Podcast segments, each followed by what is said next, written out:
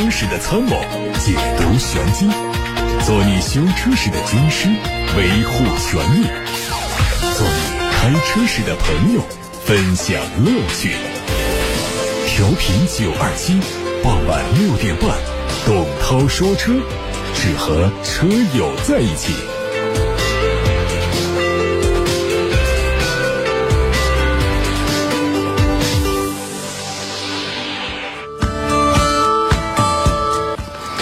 看新闻，外媒报道说，当地时间元月二号，黎巴嫩收到了国际刑警组织对日产前董事长戈恩所签发的逮捕令。与此同时，土耳其也针对戈恩经由伊斯坦布尔逃离日本一事发起了调查。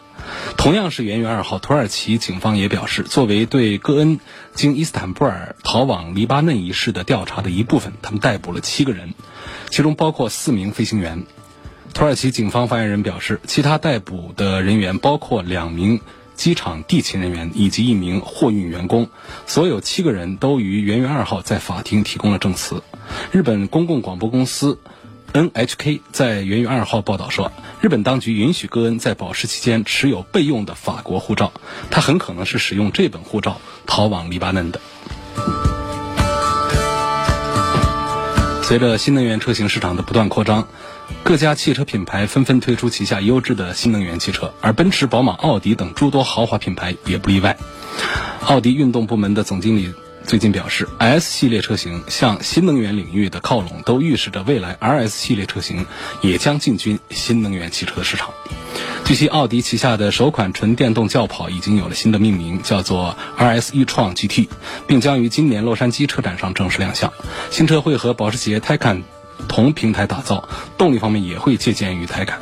下一代的奥迪 RS4 Avant 将会放弃 4.0T 的 V8，，换一台四缸的混动引擎，会在2022年之后上市。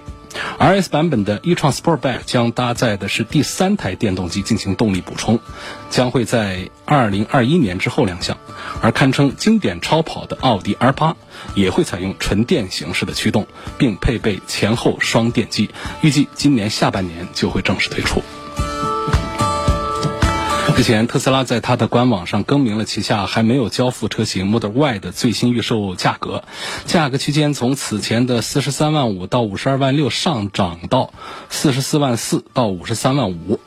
官方还没有对这次价格调整的原因进行回应，也没有发现这个车在配置和性能方面相比此前公布的信息有任何变化。根据最新消息，该车最早会在今年年中交付，但什么时候引进到中国还不得知。特斯拉上海超级工厂已经在进行第二期工厂的扩建工作。以一期工厂的建设进度来说，国产的 Model Y 的交付时间应该不会比进口版本慢多少。不过，先期特斯拉可能只会在国内生产续航里程三百七十公里的标准续航升级版本。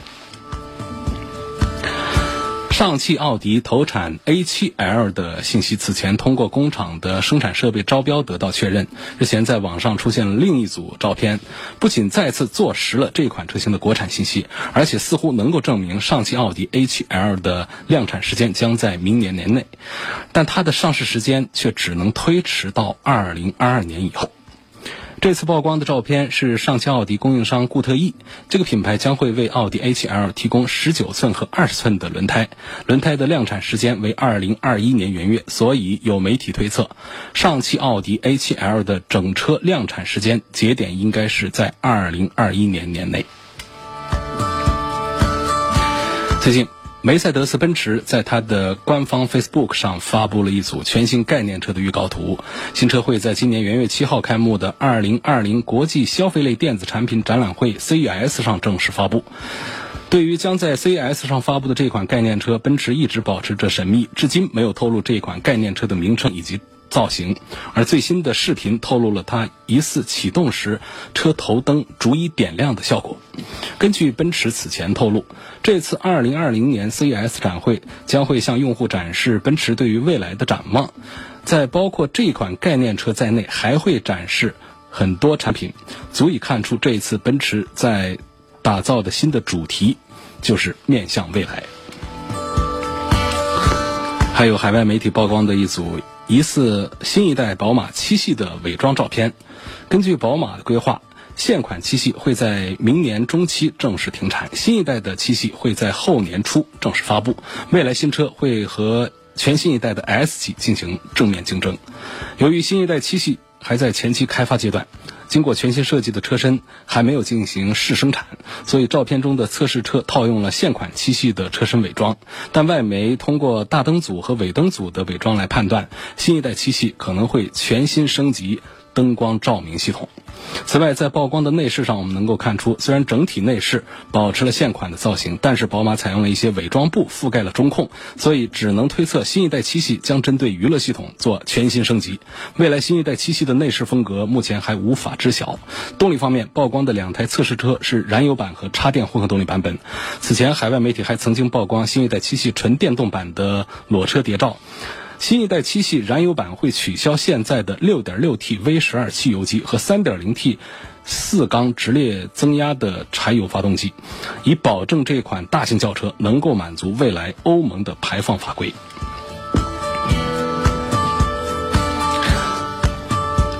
最后，我们看到的是沃尔沃的信息。据中国台湾媒体曝光说。沃尔沃旗下的 XC40 纯电版和新款 X60 已经在中国台北车展上正式开启了预售。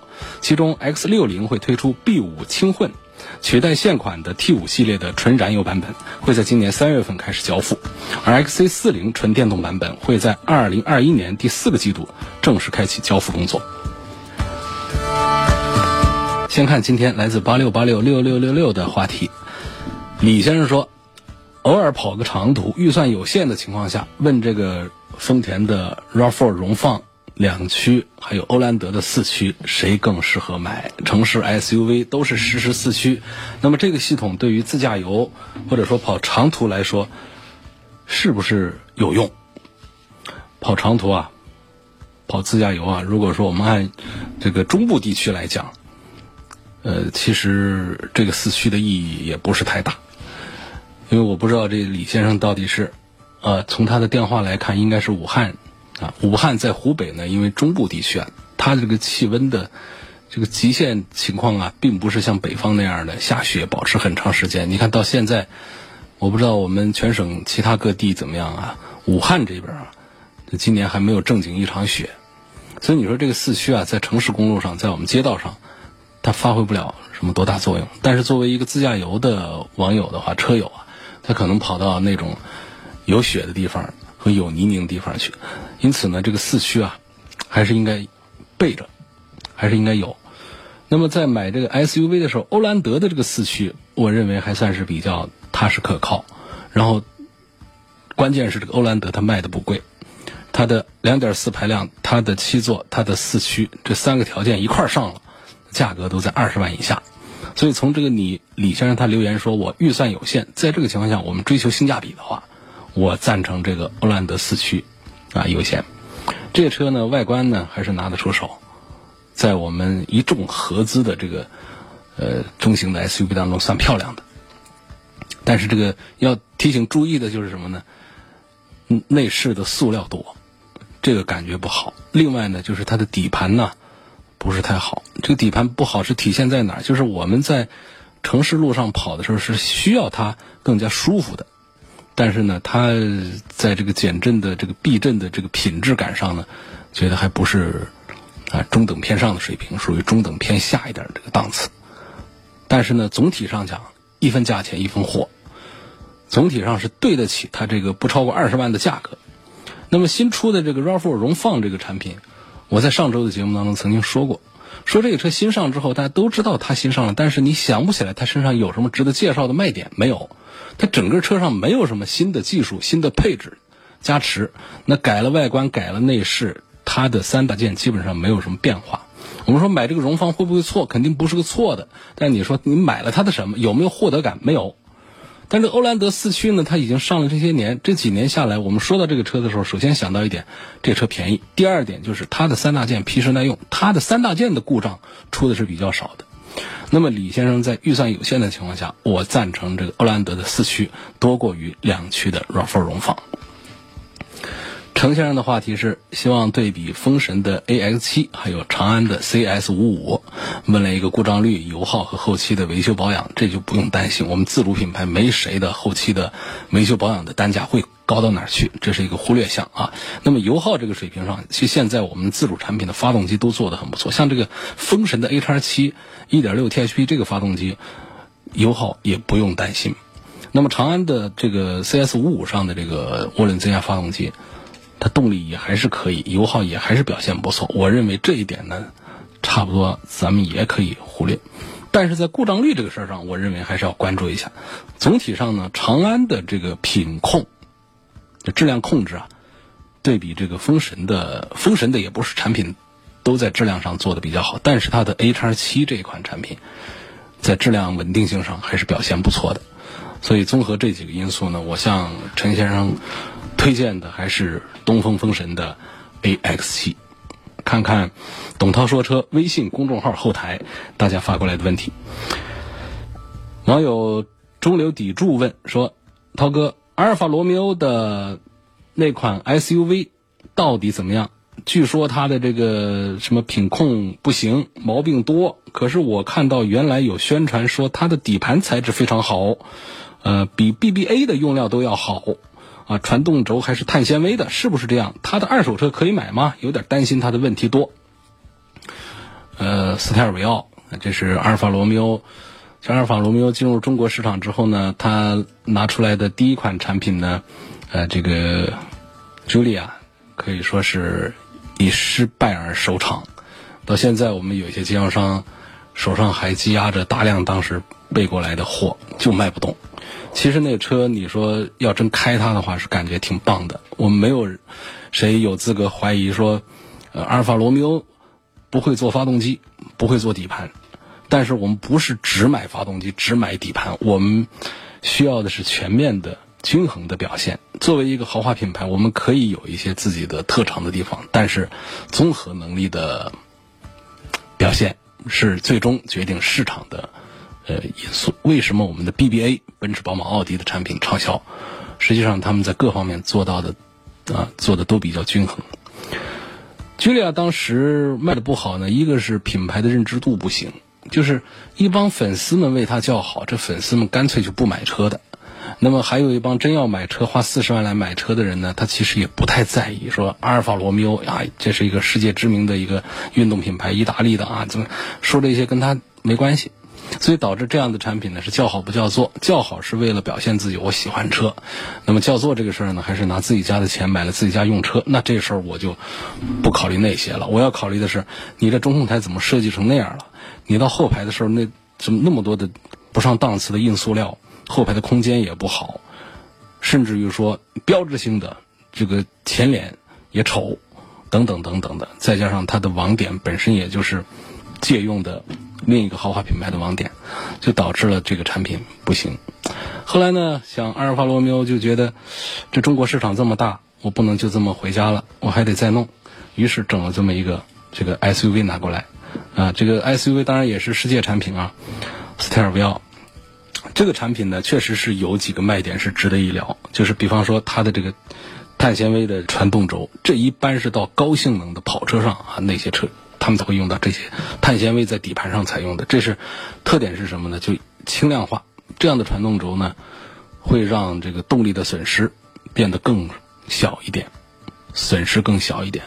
但是它的成本、它的代价是非常高，碳纤维是很贵的，而尤其是用到这样的传动部位的话，我们常见的是碳纤维用在装饰部位，比方说中控台哪哪用一点用一点，有的还是假的，即便是用真的，它也不会用到很高强度的。但是在传动部位，要用这个碳纤维的材料的话，那对这个品质的要求就非常高了。所以这一点可见，这个产品它跟其他的豪华品牌，啊，那是拉开了差距的。我们说，同样四十几万，按照这个尺寸来的话，奔驰、宝马、奥迪家里都有，但是有谁家敢跟这个阿尔法罗密欧？来对比一下这个底盘的性能，所以我们讲它的底盘也好，讲它的这个很熟悉它的这个 2.0T 的这个发动机也好，这都没问题。包括它的2.9的、2.9的510匹马力的，这都是很好的动力。但是，我仍然不太看好这个产品能够在接下来的这个征战当中能够和我们不说一线的 BBA 了，就跟我们的二线的这个豪华品牌来做对比，可能阿尔法罗密欧并不一定把自己放在啊咱们常规的这些豪华品牌当中，他愿意把自己呃放在这个更高阶的产品序列当中，可能这是一厢情愿的结局要更多一点。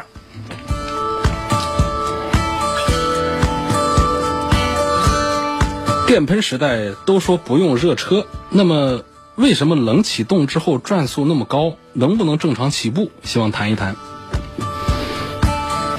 那么电喷时代有一个关键的点，就是用电脑来控制喷油。我们过去非电喷时代，化油器这纯机械的玩意儿，电脑跟这个化油器之间它是没法来做一些这个传动操作的。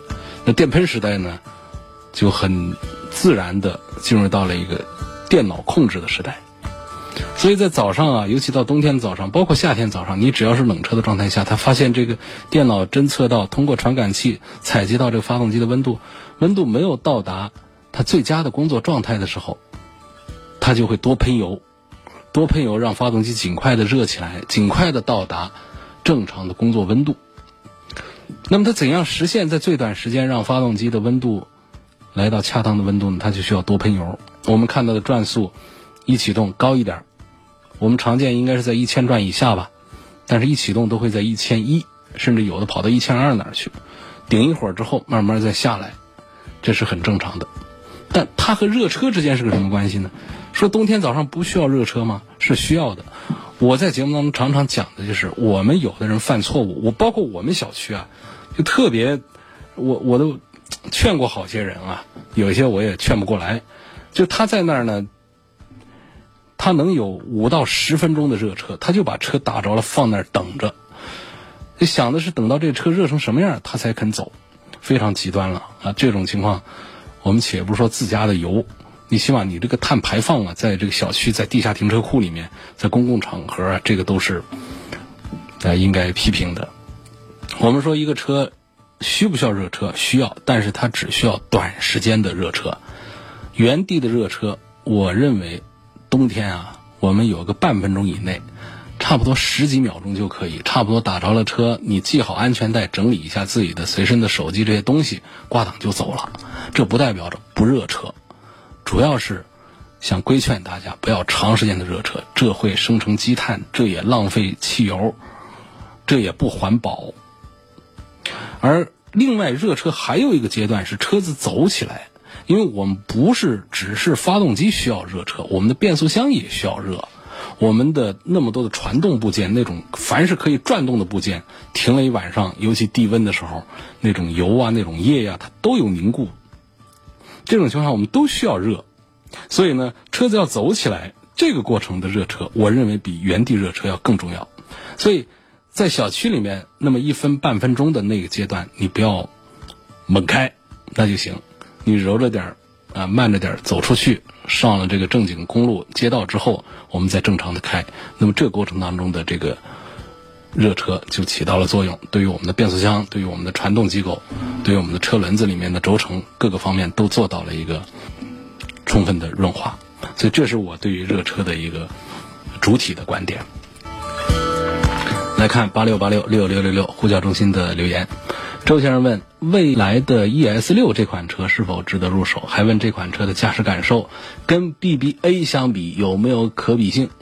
当然是有可比性，甚至于在一些对标的产品上，它会有一些超越和升级，因为它是一个纯电动的产品。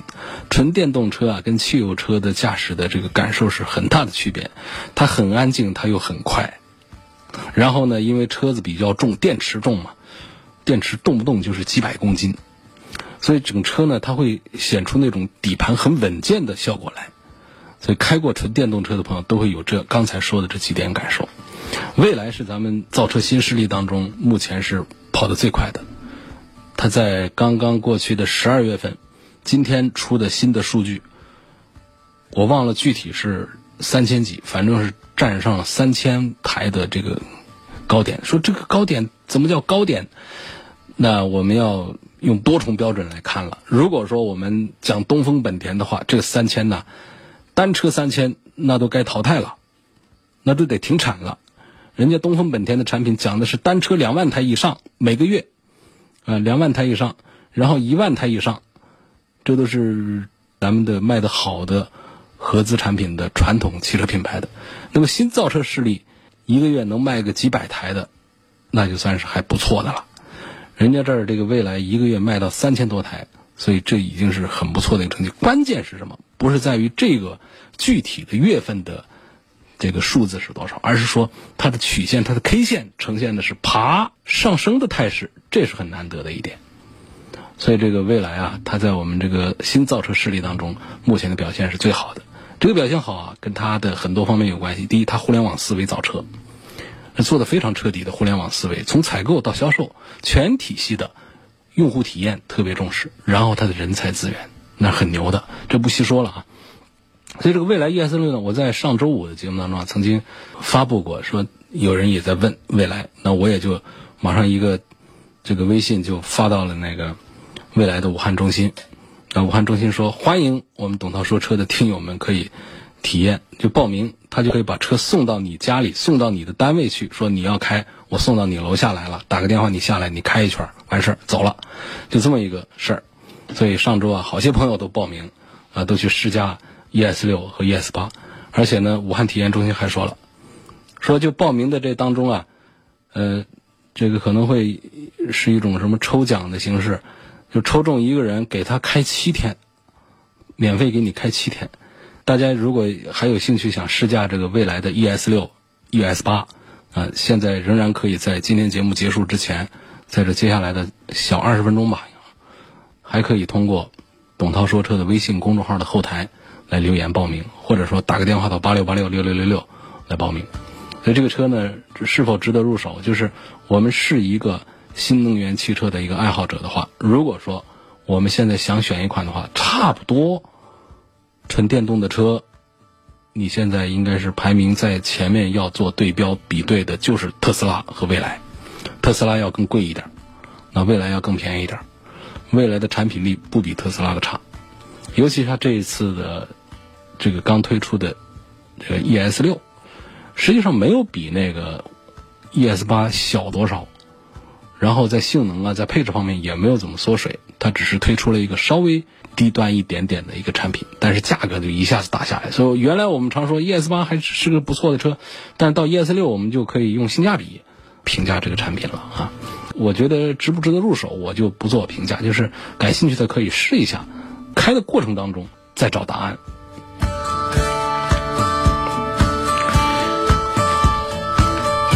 下面问 BBA 当中奔驰它是不是故障最高的了？故障率的问题啊。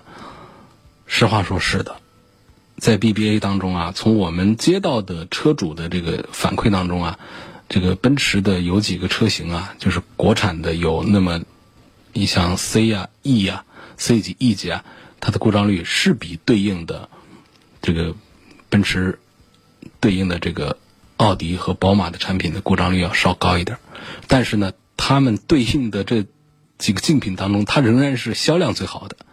所以这是一个品牌的溢价能力、品牌的号召能力，以及它的外观内饰上的这种观感上，确实是造的非常的不错。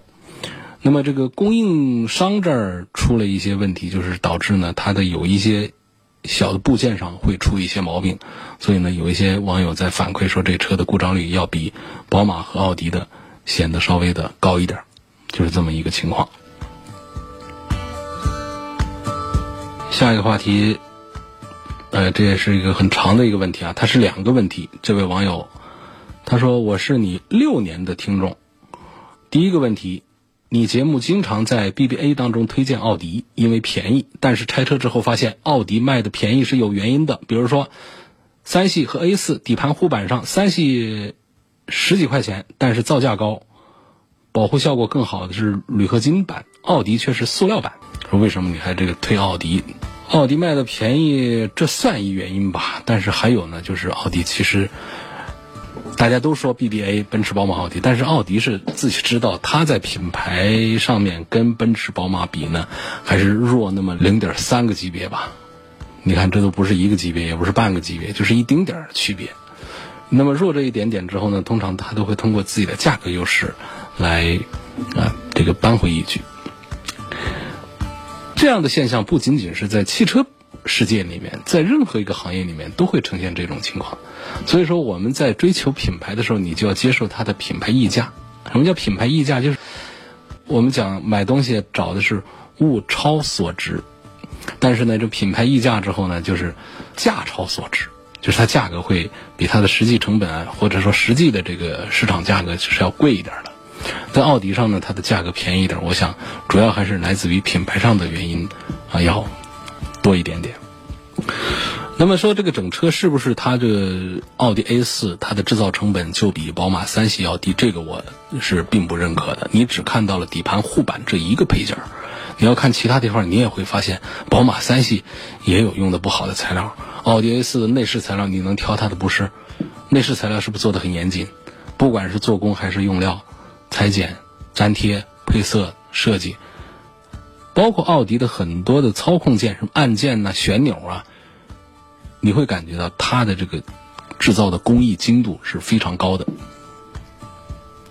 所以这是关于这位朋友说的。另外呢，我就觉得我也没有在 BBA 当中明显的推荐奥迪，我是分车型。有很多奥迪的车我不推荐，但是也有很多奥迪的产品我是力荐。然后还有我们的奔驰，呃，前面还有朋友问了，说奔驰的故障率高，是我是说了 E 级、C 级故障率，但是奔驰家有大量的好产品，我是极力推荐的。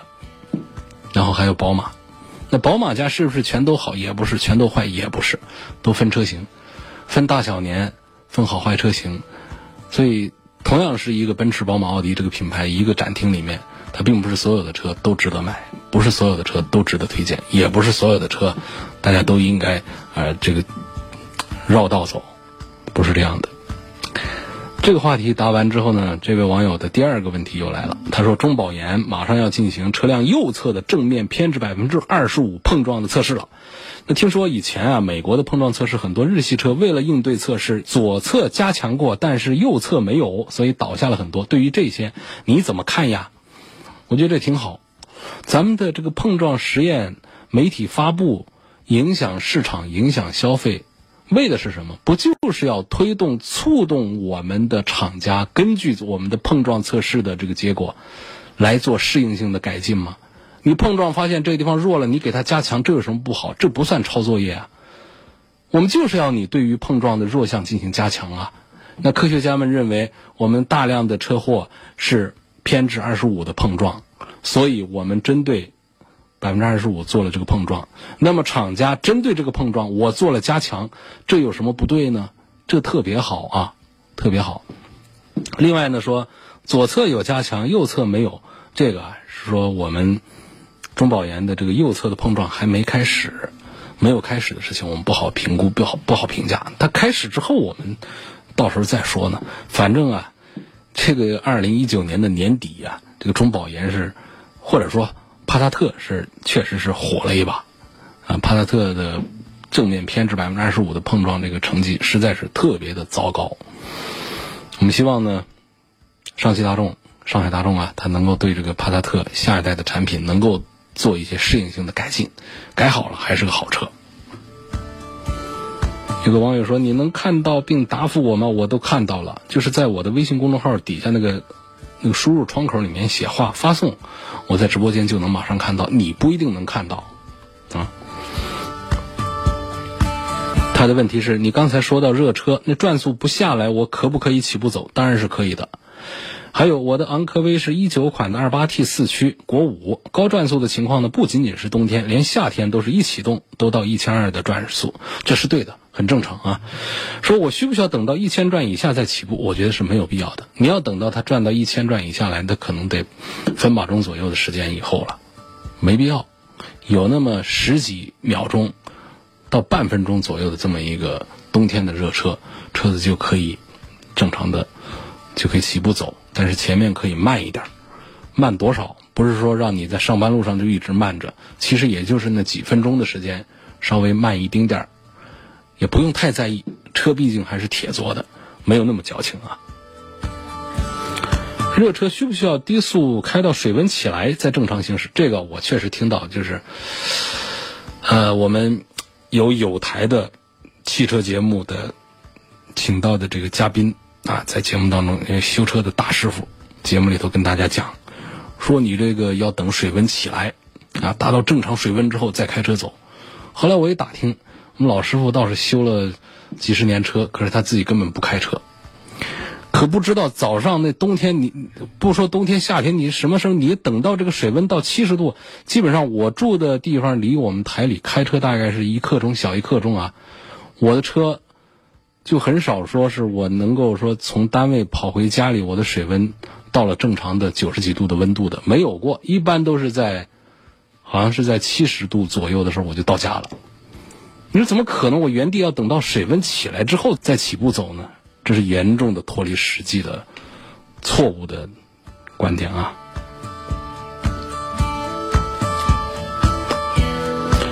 还有网友说：“你是不是不再回答公众号的问题了？”没有啊，公众号的问题大家提了很多。我通常会在直播的时候，六点半到七点半的时候，在广播里挑选比较有代表性的，也是我猜我们广大的听友网友们会感兴趣的话题来做解答。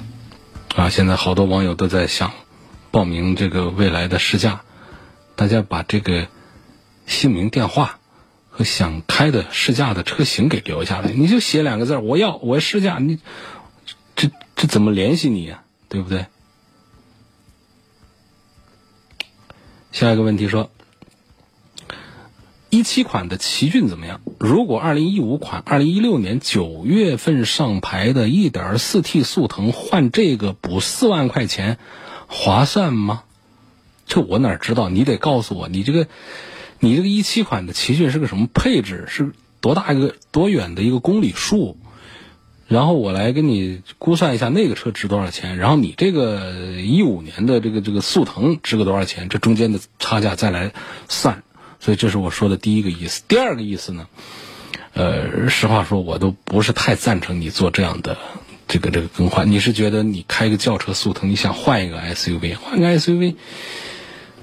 呃，实话说啊，一七年那块儿的奇骏的这个 CVT 变速箱啊，报故障的也多，包括发动机的漏油报故障的也多。我且不说你那车你要买的那个奇骏有这问题，我只告诉你那个年份是一个高发年份。这跟葡萄酒一样的，那个年份的酒不大好，所以你干嘛要做这个置换呢？当然，你可能也嫌你这个速腾不咋地啊，你这个速腾那个年份的速腾也不咋地，那个七速的双离合变速箱，啊，那也是毛病多。总之呢，我建议你这车就这么开着，或者说卖了之后再换一个当下我们比较热的那些新车。预算二十万下地啊，买这个东风本田的 CRV。我该买到它的哪一个配置会比较好？CRV 这个车，说实话，我倒不是推荐买。实话说，我是推荐花二十万以上来买它的锐混动啊。我认为这个锐混动确实是非常棒，既省油，而且也不也不是说像丰田一样只管着省油，它还可以让你在动力上有提升啊。它是一种这个和丰田不一样的混合逻辑。那么这个 1.5T 的涡轮增压的这个版本也可以，嗯，在二十万以下就能买到，手动挡、自动挡那都有。如果说我们从这个经济上、从性价比上考虑，买这个 1.5T 的也行。但是我最愿意推荐的还是目前产能严重不足的这个锐混动的版本。感谢大家收听和参与晚上六点半钟到七点半钟直播的董涛说车，董涛说车全媒体平台。可以重听往期节目的音频，也可以提出更多买车、选车、用车的问题。董涛说车的全媒体平台，广泛的分布在大家平常经常上去的那些平台上，包括同名的微信公众号、微博、蜻蜓、喜马拉雅、九头鸟、车架号、易车号、百家号等等平台。